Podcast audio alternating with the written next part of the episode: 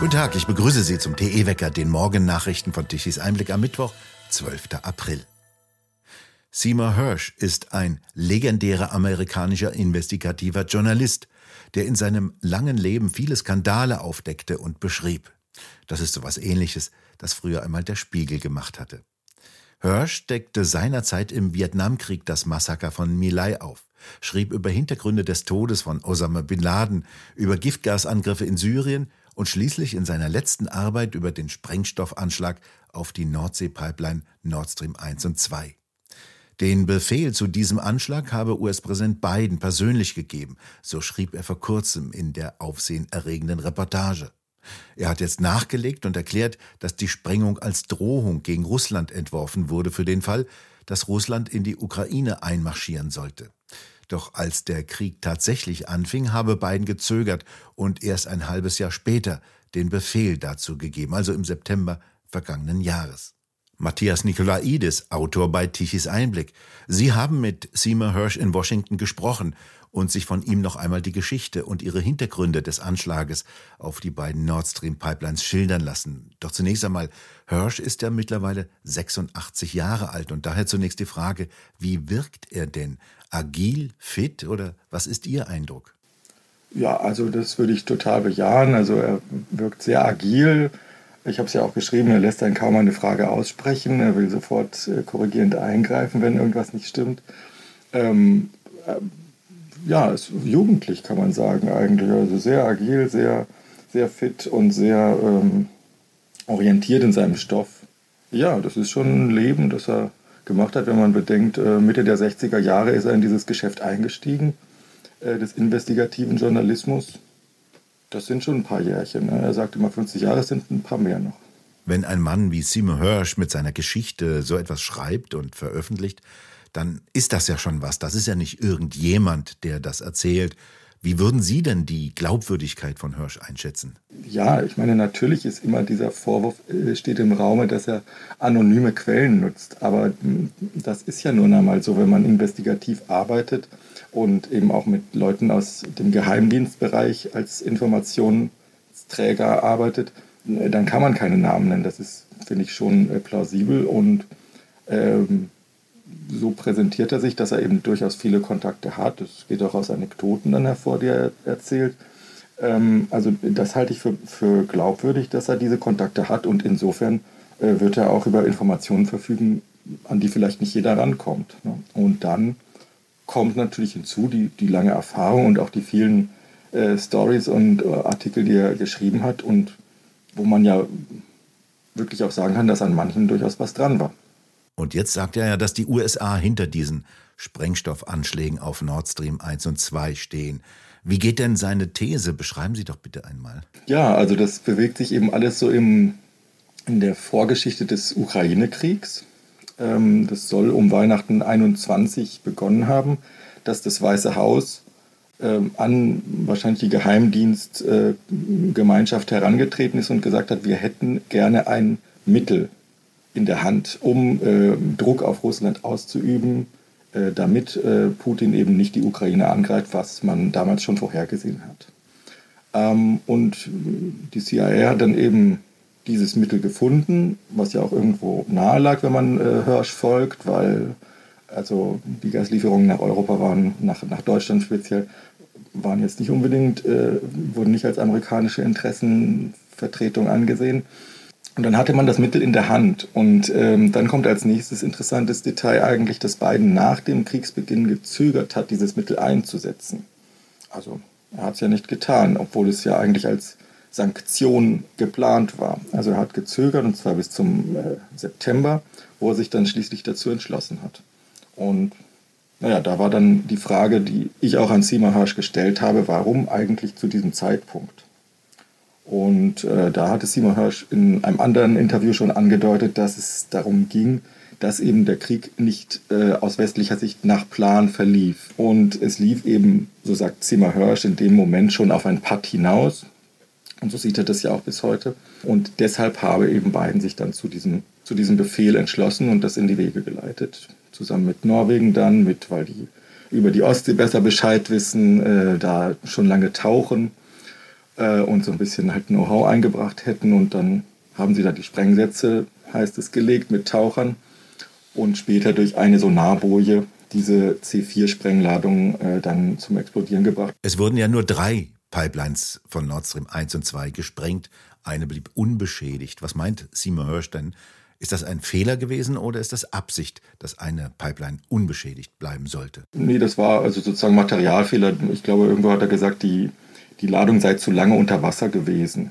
Also schlichter, das war eine Unvollkommenheit sozusagen, nicht, nicht eine Planung. Man kann es ja nicht genau sagen, aber so ist, ist die Vermutung. Die Sonarbomben sollen aus einem Flugzeug abgeworfen worden sein. Unter Wasser senden die dann Schallwellen aus in einem sehr niedrigen Frequenzbereich. Nur solche Schallwellen verbreiten sich unter Wasser besonders gut.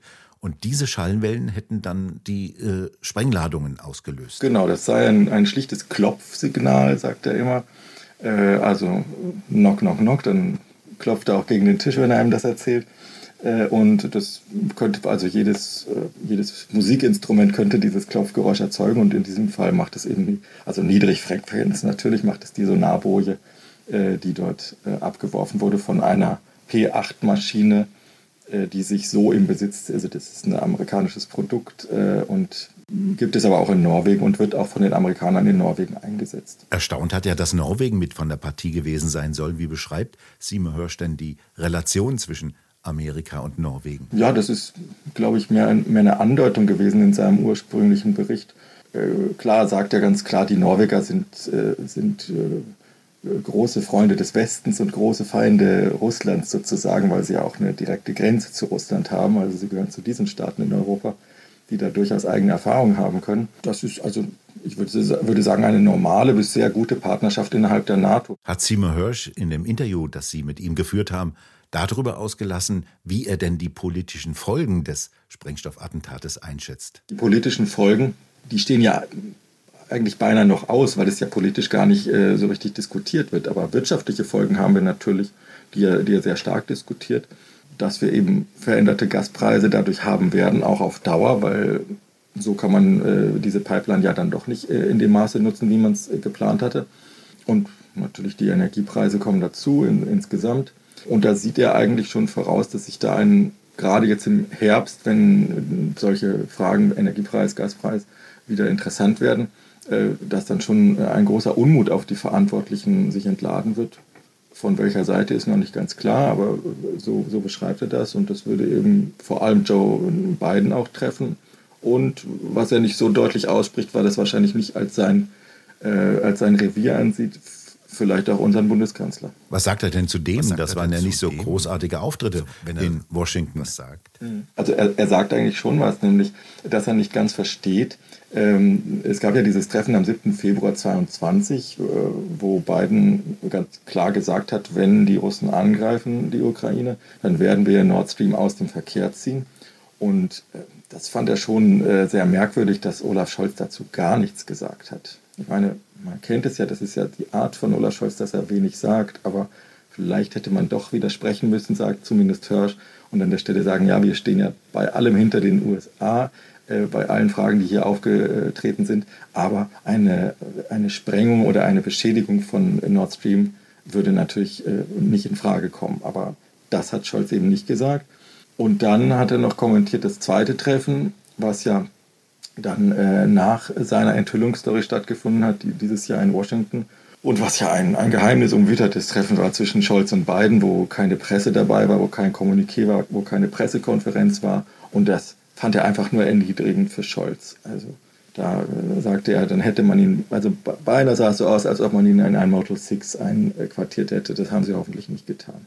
Motel 6 ist also eine günstige Motelkette in den USA. Gut, hat Scholz also nicht auf der Parkbank schlafen müssen. Wie sieht Seymour Hirsch denn die Zukunft Deutschlands? Denn die wirtschaftliche Grundlage war ja preisgünstige Energie durch Erdgas. Das ist nun weg.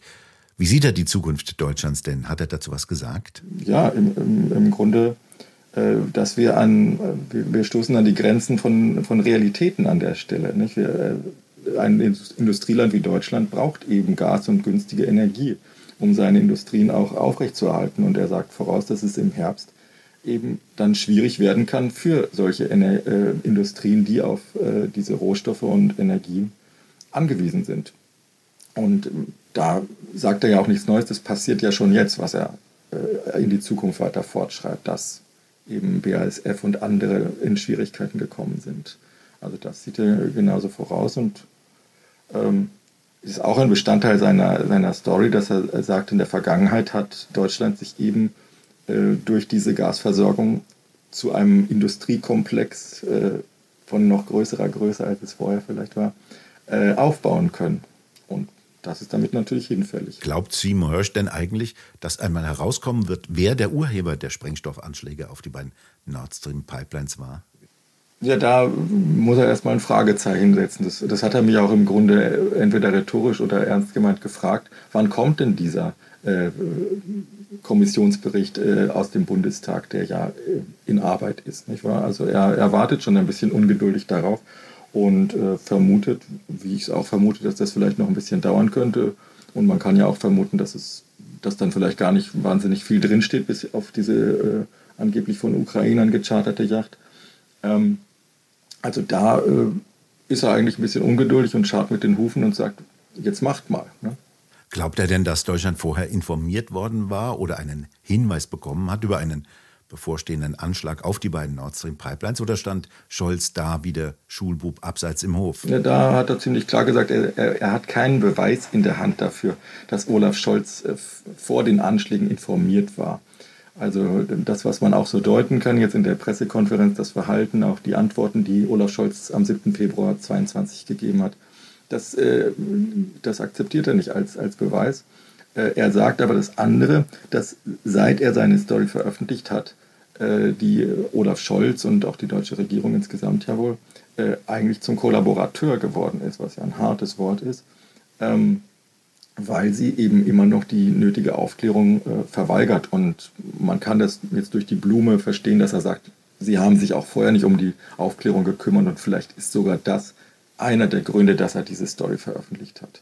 Also er möchte äh, sicherlich auch die deutsche Regierung und alle Regierenden dahin äh, stupsen und äh, dahin bewegen, dass, dass sie vielleicht dann doch mal für Aufklärung sorgen in so einer wichtigen Frage, wo man sich ja auch wundern kann, dass im Deutschen Bundestag gesagt wird, dass das sei noch nicht mal im öffentlichen Interesse, dass sowas rauskommt. Da, da kann man ja wirklich nur, nur lachen, wenn sowas gesagt wird. Seine Geschichte hatte einen sehr großen Nachrichtenwert, ist eingeschlagen. Aber dennoch hat das nicht so richtig gezündet, die Geschichte. Hat Seymour Hirsch denn irgendetwas gesagt, wie er das Medienecho auf seine Geschichte bewertet? Ja, also da ist er, man könnte beinahe sagen, ein bisschen verzweifelt über die, zumindest über die US-Presse, weil die das aus, aus, aus seiner Sicht, und so wird es sein, äh, ziemlich äh, komplett totgeschwiegen hat, das Thema. Also das ist einfach nicht, nicht diskussionswürdig in der US-Presse und äh, das treibt ihn dann sicherlich auch dazu, äh, dass er sich in anderen äh, Medien äußert. Ähm, ähm, das, ich meine, in Deutschland ist es natürlich auch auf eine Art ähnlich, weil hier dann sofort äh, Gegenstories kamen und versucht wurde, das, das herabzuwürdigen und zu sagen, das kann ja nicht stimmen. Er, er sieht allgemein, denke ich, dass die Presse nicht mehr das ist, was sie mal war. Also gerade natürlich die Leitpresse oder Mainstream-Presse, wie man sie immer benennen will. Matthias Nikolaidis, haben Sie vielen Dank für die Informationen und das Gespräch. Für Tichys Einblick werden Sie weiter die Geschichte verfolgen und berichten. Und bei Ihnen bedanken wir uns fürs Zuhören. Schön wäre es, wenn Sie uns weiterempfehlen. In dieser Osterwoche können Sie von uns wieder ein Spezialprogramm hören, in dem wir uns in jedem Wecker jeweils einem Thema widmen. Und den aktuellen Wecker mit täglichen Nachrichten hören Sie dann wieder ab Montag, dem 17. April. Und weitere Aktuelle Nachrichten lesen Sie regelmäßig auf der Webseite tichiseinblick.de und wir hören uns morgen wieder, wenn Sie mögen.